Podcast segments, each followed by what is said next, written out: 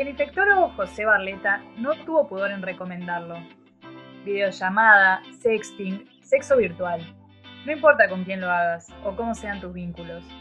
Este contexto limitó un montón de sensaciones, pero también nos invita a probar otras. Después de las recomendaciones de Barleta, las búsquedas en Google se dispararon. Sexo virtual, ¿qué es el sexo virtual? ¿Cómo es el sexo virtual? Y un montón de respuestas, como un manual de sexting, salieron a orientarnos. Los medios hablaron de los problemas que esta práctica podría traernos. Y sí, puede haber problemas, pero con algunas medidas también puede haber disfrute. Y entre todo esto, nosotros nos preguntamos, ¿cómo podemos vivir nuestra sexualidad desde la virtualidad?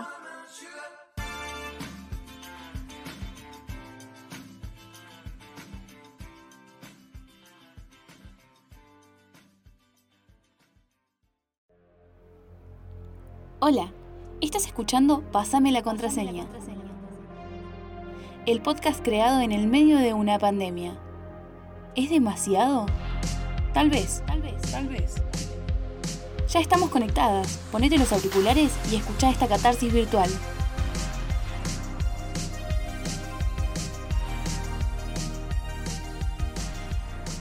Bueno, y con esta pregunta tan grande elegimos empezar este quinto capítulo.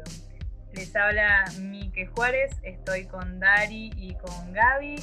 Hola, ¿cómo va? Tanto tiempo, dos semanas rosqueando sobre qué es el sexo virtual y creo que tenemos muy buena respuesta para traerla. Pero bueno, va a ser de, una, de otra persona que no es nosotros, así que prepárense para escuchar una voz diferente también. Hola chicas, ¿cómo están? Bueno, estamos muy contentas de que hoy nos acompaña Sofi de arroba para más placer en Instagram, que se recibió el año pasado de psicóloga y su deseo es estudiar para sexóloga en la UBA, va a ser un posgrado. Eh, nos contó que hizo muchos cursos y seminarios relacionados con el tema, así que estamos muy contentas de que nos acompañe. Cuando empezamos a charlar con Sofi, la primera pregunta que nos surgió fue cuáles son las maneras para hacer sexting y esto fue un poco de lo que nos comentó.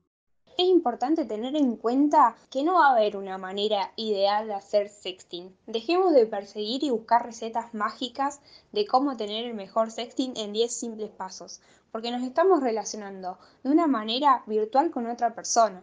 Entonces, van a haber miles de posibilidades y formas de hacerlo.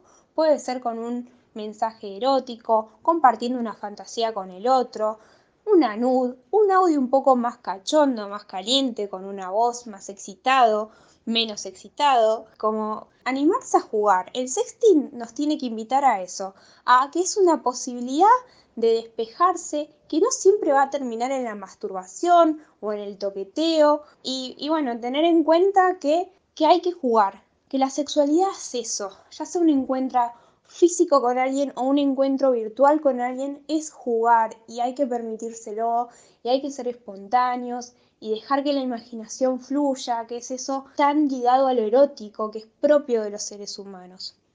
Bueno, las recomendaciones del infectólogo Barleta cambiaron un poco las cosas. Él propuso una salida a esta falta de contacto para poder seguir viviendo nuestra sexualidad.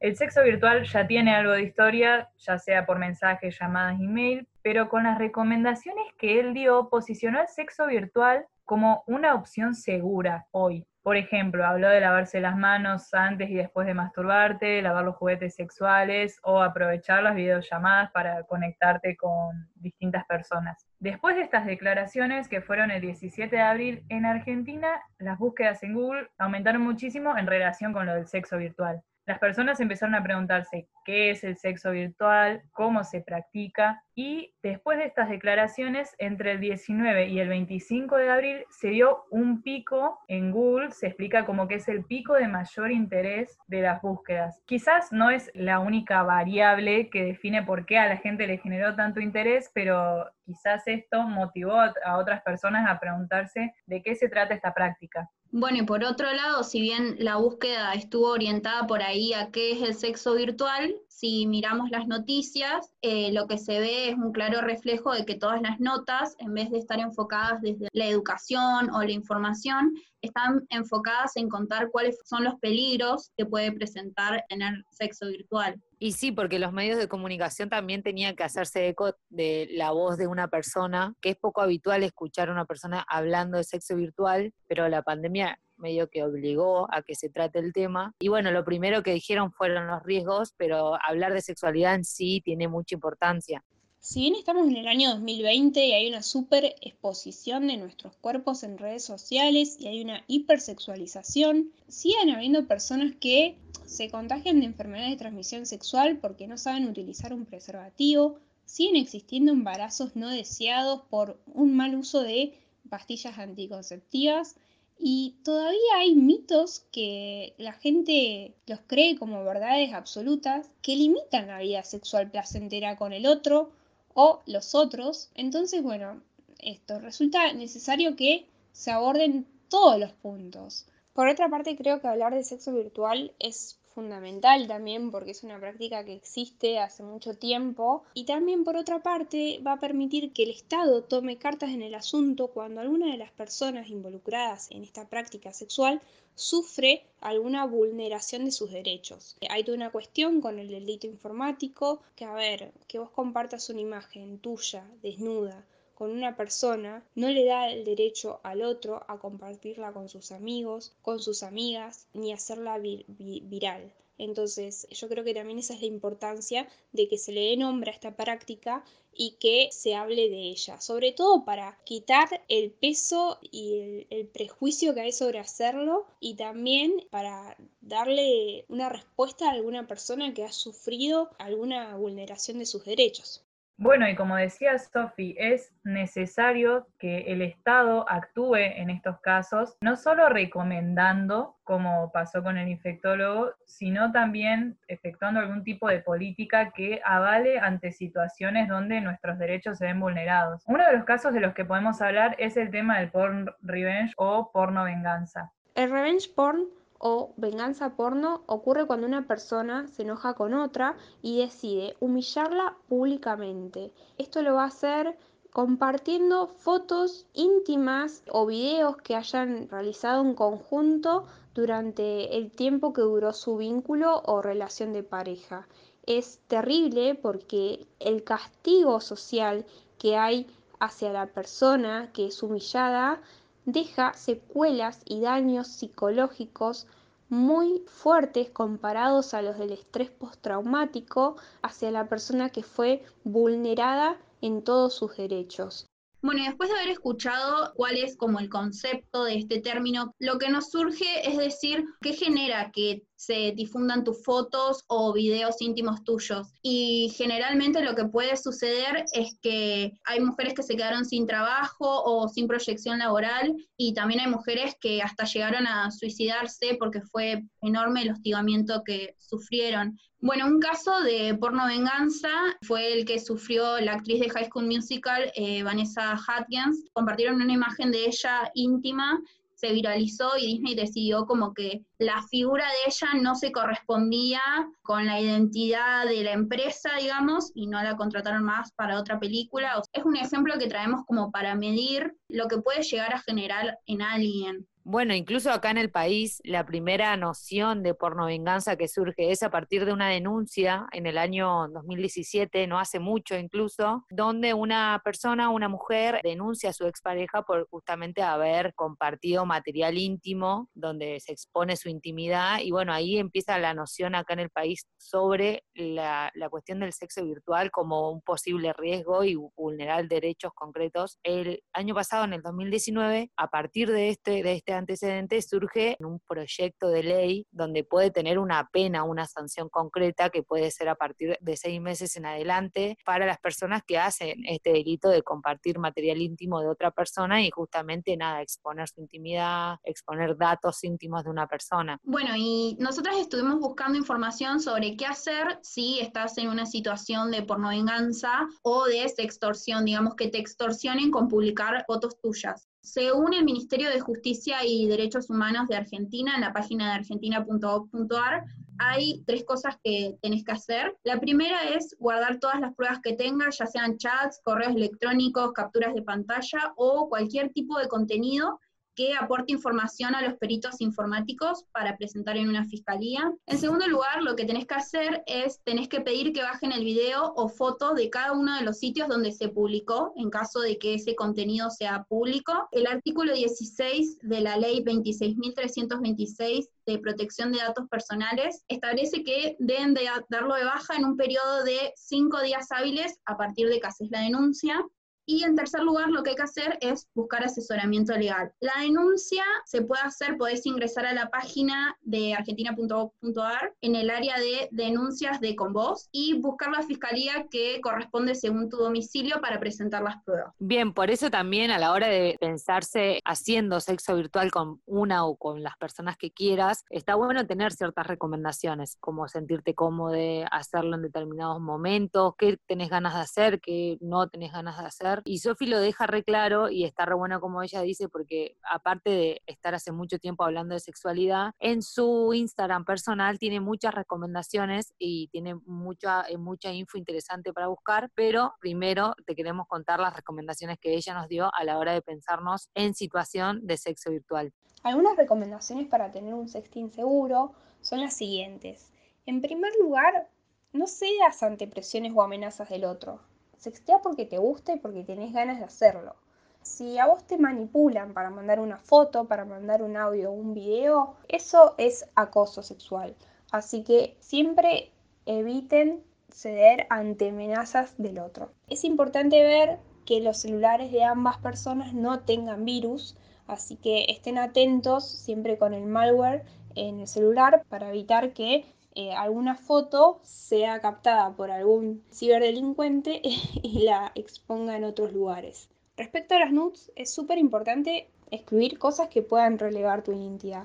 El rostro, los tatuajes, lunares, eh, la geolocalización, todas esas cosas es importante que se tengan en cuenta. También es importante evitar eh, usar redes públicas de Wi-Fi cuando están sexteando por una cuestión de que se pueden filtrar estas imágenes, estos videos, estos audios y demás. Que hay algunas aplicaciones que son seguras para hacerlo, como Snapchat, Signal, Confident, Between, Telegram también. Y bueno, yo creo que los, lo fundamental es que estén las personas que quieran sextear, que se diviertan, que lo hagan con la persona que prefieran y que siempre se respeten los límites del otro y los de uno mismo. No hay que olvidarse, y ella, eh, si bien recomendó un par de aplicaciones como Snapchat, Telegram, también hay un montón de aplicaciones más hay dos que yo quiero recomendarles, que estuve buscando esta semana también, que una es Sexy Vives, digamos, es una aplicación interesante porque permite estar en conexión con otra persona, con otros dispositivos al mismo tiempo, y tu teléfono se puede transformar en una especie de juguete sexual en el cual permitís que la otra persona controle el volumen que vos estás sintiendo. Es particular la aplicación, no sé si todo el mundo se anime a usar su teléfono como un juguete virtual, eh, sexual, pero para quien se anime es una buena opción también y otra también que viene más a proponer como una discrecionalidad que se llama Discret. Es una aplicación que justamente está pensada para chatear eh, mandar fotos, mandar audio. Es como una especie de Telegram, digamos, es mejor en cuanto a la seguridad y lo que te asegura es que no tenga virus también, ¿no? Que mm, lo que tienen otras aplicaciones como es WhatsApp, que tienen un flujo muy importante de usuarios, cualquier persona con un par de habilidades en cuanto a la informática puede llegar aleatoriamente a conseguir tus fotos. Y esta aplicación lo que te propone es justamente eso, discrecionalidad, que no se filtre nada de tu teléfono en el momento que estás exateando. Súper recomendable. Bueno, y respecto a esta primera aplicación que vos nombraste, el hecho de experimentar o producir nuevas sensaciones con la persona o las personas con las que estás compartiendo de sexo virtual, Sofi también nos da algunos tips para disfrutarlo y hacerlo más cómodo y gustoso para las personas que forman parte de esto. Para mí lo mejor es dejarse llevar por el momento y conectarse con el otro o con nosotros. Es importante saber ¿Qué estamos sintiendo? ¿Cómo estamos? ¿Dónde estamos? ¿Hay gente cerca? ¿Estás solo? ¿Se te paró el pene? ¿Te mojaste toda? ¿Te calentaste? ¿Te excitaste? ¿Ya no aguantás más? ¿Y querés que te meta todo adentro? Eso, dejarse llevar por el momento y decirle al otro qué estás sintiendo, cómo te estás sintiendo, qué esperás de él, qué esperás vos darle al otro. Entonces, ir jugando, disfrutarlo, jugar desde lo erótico, desde lo imaginario, desde la fantasía. ¿Qué fantasías tenés? ¿Cómo te gustaría tener sexo? ¿Con una, dos o tres personas? ¿Con él? ¿En ese juego? ¿Te gustaría estar con otra persona de tu mismo sexo y que él mire? Dejarse llevar por el momento y por lo que a uno le gusta y por lo que al otro le gusta, sin inhibiciones, siempre respetando el límite de uno y del otro, con respeto, con compromiso, con afecto. Bueno, y como escuchamos que nos dice Sofi, la idea del sexo virtual tiene que estar más relacionado con el placer y nosotras creemos que desde la información y desde la educación no hay ningún problema en experimentar ninguna práctica. El tema es cuando haces algo y por ahí no tenés la información suficiente y te expones Claramente esto no se ve reflejado en cuando leemos las noticias, porque la mayoría de los medios hablan desde una mirada muy negativa o de los riesgos que pueden existir, que si bien nosotras reconocemos que hay riesgos, también reconocemos que no hay que demonizar la práctica, simplemente hay que ser conscientes de lo que hacemos y actuar con precaución. Yo creo que los medios de comunicación muchas veces desinforman y producen miedo en las personas cuando en realidad deberían generar un contenido que sea de calidad para que las personas puedan tener una vida sexual placentera o para que se animen a probar cosas diferentes o puedan pasarla bien en un encuentro sexual virtual. Creo que es importante también estar advertidos sobre las consecuencias negativas que puede tener el sexting, pero que tampoco sea mala palabra, o sea, es como cualquier otra práctica sexual que puede tener riesgos y que puede ser traumática si no hay respeto, si no hay confianza, si no hay compromiso, si no hay límites. Entonces es importante eh, que los medios transmitan eso, bueno, y como este tema nos parece muy interesante, digamos, y que despierta por ahí muchas puntas para analizarlo, decidimos hablar con las que nos siguen, conocer qué es lo que creían respecto al sexo virtual e hicimos un par de preguntitas que tuvieron algunas reacciones extrañas o muy entretenidas para nosotras, que las quisimos compartir también. Bueno, la primera pregunta que hicimos es si les interesaba el sexo virtual en sí. La encuesta era entre sí y no, y vimos que hay una especie de equilibrio entre la gente a la que le interesa el sexo virtual y la gente que como que no, le llama la atención la idea, no, no le gusta el sexo virtual. Bueno, la segunda pregunta que hicimos eh, fue sobre cómo fueron sus experiencias y también, o sea, como que notamos que hubo un equilibrio en las respuestas y la mayoría de las personas contestaron que algunas experiencias habían sido buenas y otras habían sido malas. Y bueno, esto también es algo de lo que nos transmitió Sofi, que no siempre va a salir bien, o sea, lo mismo pasa con una experiencia presencial, digamos. Y la idea siempre es probar, jugar y descubrir, digamos. Bueno, y por último también preguntamos acerca de la infidelidad en sí, si tener sexo virtual con otras personas para las personas que tienen pareja o vínculo monogámico en sí, si encontraban a su pareja haciendo sexting con una persona por fuera del vínculo, si lo consideraban infidelidad o no. Y bueno, ahí hubo mucha variedad. La realidad es que lo que tiene esta temática, que si algo nos dejó como en claro, es que es muy subjetiva y es muy diversa. Y hay personas que sí consideran el, el sexting como una manera de serle infiel a su pareja y hay otras personas que no, que consideran que la infidelidad pasa por una cuestión mucho más allá de, de los vínculos sexuales. Piensan más en una cuestión sentimental, en el querer. Eh, bueno, hay un montón de, de respuestas muy variadas. Está bueno para preguntarnos a nosotros mismos de cómo nos estamos pensando a la hora de pensar las relaciones sexuales, si va más allá del coito o va, más allá de la, de la masturbación o va más allá del sexting, del tener sexo virtual y mostrar los cuerpos o no. Como también pensar en el contacto físico con las personas, digamos, hay personas que se sienten muy cómodas haciendo sexo virtual porque quizá no entienden el contacto físico como tan necesario para excitarse y para tener placer y tener un orgasmo. Nada, agradecer a todas las personas que participaron porque está bueno también poder poder desapegarnos un poco de nuestras propias experiencias, porque cada persona vive la sexualidad de una manera muy distinta también. Así que nada, podemos eh, invitarles a seguir participando de las encuestas que vamos a seguir haciendo en las próximas temáticas y hablar un poco más de sexualidad, de no tenerle miedo al, al sexting en general, porque las relaciones sexuales en sí, presenciales o virtuales, tienen riesgos y eso está bueno, eh, empezar a informarnos escuchando a personas como Sofi, como charlando con amigues este tema. Bueno, y obviamente invitamos que sigan a Sofi, arroba para más placer en Instagram. Y le damos muchas gracias a ella también por prenderse y la buena onda. Bueno, entonces nos vemos en dos semanas más con el sexto capítulo de Pasame la contraseña y vamos a estar hablando en particular de las clases virtuales. Sabemos que hay un montón de gente que lo está viviendo, profesoras, profesores, que nos van a contar un poco cómo es su experiencia en esta herramienta que se está usando tanto hoy. Así que bueno, estuvo muy lindo. De nuevo, gracias a Sofi, gracias a ustedes por participar en las encuestas. Entonces, chicas, nos vemos en dos semanas más. Chau, chau. Chau, gracias por escucharnos. Este podcast es una realización de Dariana Brugues, Miquela Juárez y Gabriela Rojas. Voz artística, Wanda Angelone.